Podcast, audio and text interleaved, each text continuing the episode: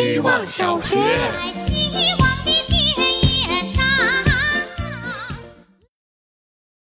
大家好，我是小婉于舟。我的日程由一个个坐标点构成。我要在 A 点吃饭，B 点办公，C 点睡觉，D 点约人见面。坐标点之间的路程是我的缓冲时间。这当然没有错，生活是这样的。我需要落实到每个任务点，完成每项指令。但没有急事的话，我还挺喜欢溜达的，因为小说主角就爱溜达，就显得很酷。就显得很像主角。奔赴下一个任务点前，他会在西四十街下车，先向南，再向西走半个街区，最后来到莫顿街，过街去玻璃笼子飞快喝一杯。他两个门牌号码外还有一家酒铺子。而我在我的坐标点之间瞎溜达，刻意延长的缓冲时间是我坐标轴之外的场外休息，是我留给自己的建立时间。希望小学，Hello，大家晚上好，这里是今早罚站的小林。我其实并没有觉得昨天没做作业很遗憾，也许在我的世界观里，作业的诞生也许就是可以用来逃避的。当然，有一部分人会继续去执行。很多人常说，规则就是用来打破的。我一直以来追求的全勤，就像上学没带学生证一样。真正发生的那一刻，才发现事情不会因为你而变坏，或者带了而变好。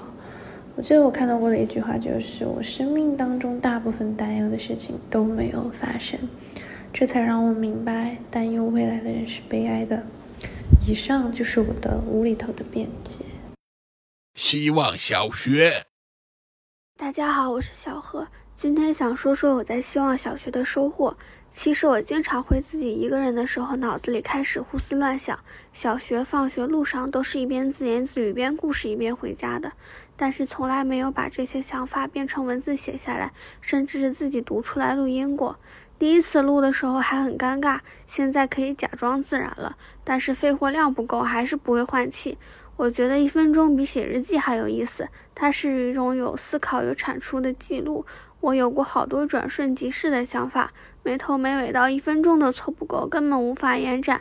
但是现在养成了想到就要记下来的习惯，看到备忘录里碎片化的一字一句，就会很爱自己。也不知道为什么。许志远说，生活是过两次的，第一次过的时候是真正体验的时候，第二次是通过回忆产生的。喜欢这些一分钟和许多个难产的一分钟，让我的二手生活变得有意义。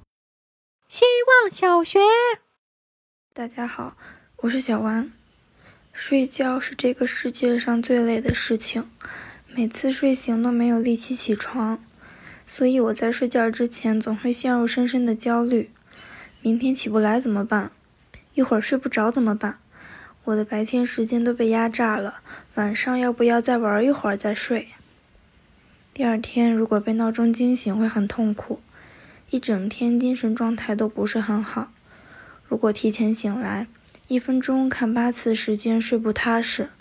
如果睡过头了，整个早上会慌乱至极，导致整天心悸。我讨厌睡觉，它剥夺我享受这个世界的时间，它让我更累。希望小学，大家好，我是小游。今天又因为工作被合作方气到了，同时又感到深深的挫败感。大概一天要和朋友们说一百次不想干了，但是说完这句话都是没有后文的，因为这涉及到我回答不出来的终极的命题。那么要去干点什么呢？要回答这个问题，就要直面自己的贫瘠和无趣。我知道自己没有什么天赋，又不够勤勉，甚至还容易丧气。能打下这段词，表示我对自己还是有基础的认知，只是没有再更进一步直面自己的勇气了。痛骂工作，又其实把工作当成某种意义上保护课的我，今天晚上稍微面对了一下自己，明天又再继续回到课里吧。希望小学，大家好，我是小神仙，跟大家分享一个冷知识：人在伤心欲绝的时候，心脏也会发生气球性样变，还是不可逆的，这就是心碎综合征。不知道大家有没有体会过那种起于情绪但凌驾于情感之上的气质性疼痛？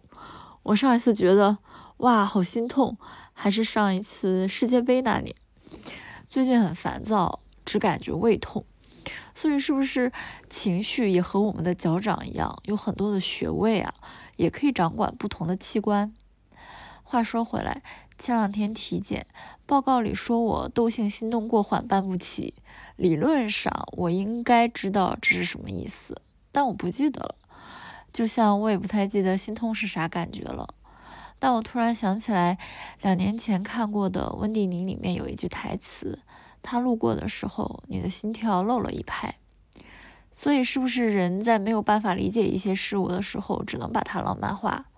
那如果我的心脏能变成一颗气球的话，我希望是一只黑猫警长的样子。那这样还算是气球样变吗？希望小学，大家好，我是小白，今天聊聊爱情。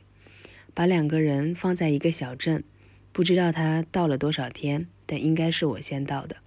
他按照做好的攻略沿着路线走，偶尔走神儿，偶尔被其他攻略以外的事情吸引，跑出轨道瞅瞅。但大体没有波动，做计划和按照计划进行已经让他感到满足了。我蹦蹦跳跳的在这个小镇里，只知道那个方向是大差不差的，随便乱走，一会儿快一会儿慢，抬头看看树，低头看看蚂蚁搬家，下雨了也不跑。不出意外，我们在一些路口会往相反的方向走过，但即便是这样，也走到了出口的地方。爱情的妙在于。我们的速度不同，用时不等，但同一天在出口相遇了。相遇之后的每一个前进，都在用爱情这个整体的事，不断的拖着疆土，合二为一个整体，整体又回归一。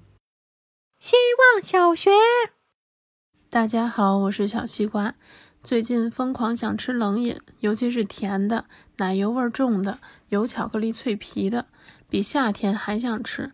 剖析一下，夏天想吃是季节和我的身体发生反应，是一种能归结给大自然的自然现象。但是冬天想吃，就纯粹是我在发挥主观能动性了。所以冬天的我是更真实的我，我很尊重它。每天早上都心血来潮想减肥，打蔬果汁，到了下午或者是中午吃完饭之后，就会打算放弃。然后打开一包谷物零食，争取忽略膨化，只看到“谷物”两个字。俗话说：“能吃是福，能吃但是选择不吃，就是把福气传递给别人。”结果我接住了。快过年了，我也想把这种福气传递给别人。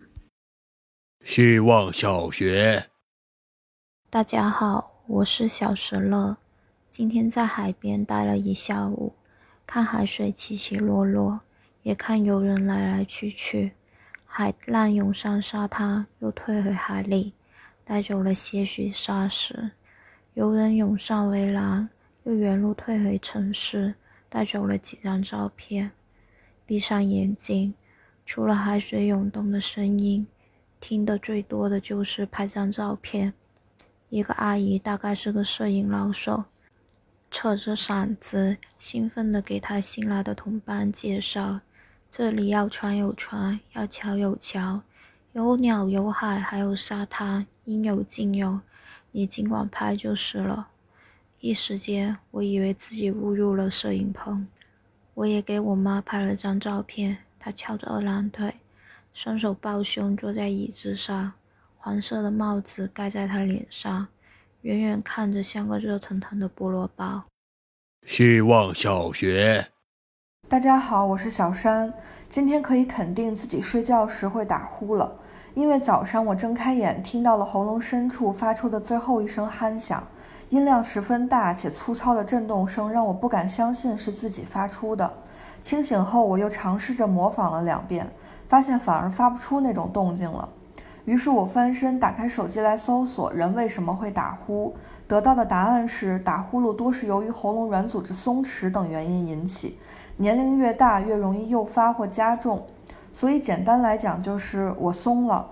不知道为什么，我有点喜欢这个说法。脑海中的画面并不是一只泄了气的皮球，而是一块被解绑的绸缎，在风中不断的舒展，在皱起。风大时就借力尽情抖动而鼓鼓作响，风小时就懒懒扬起一角，轻柔落下。我松了，岁月在我的身上产生作用了。我还有点贪心，希望松下来的可以不只是皮肉，还有我的神经与状态。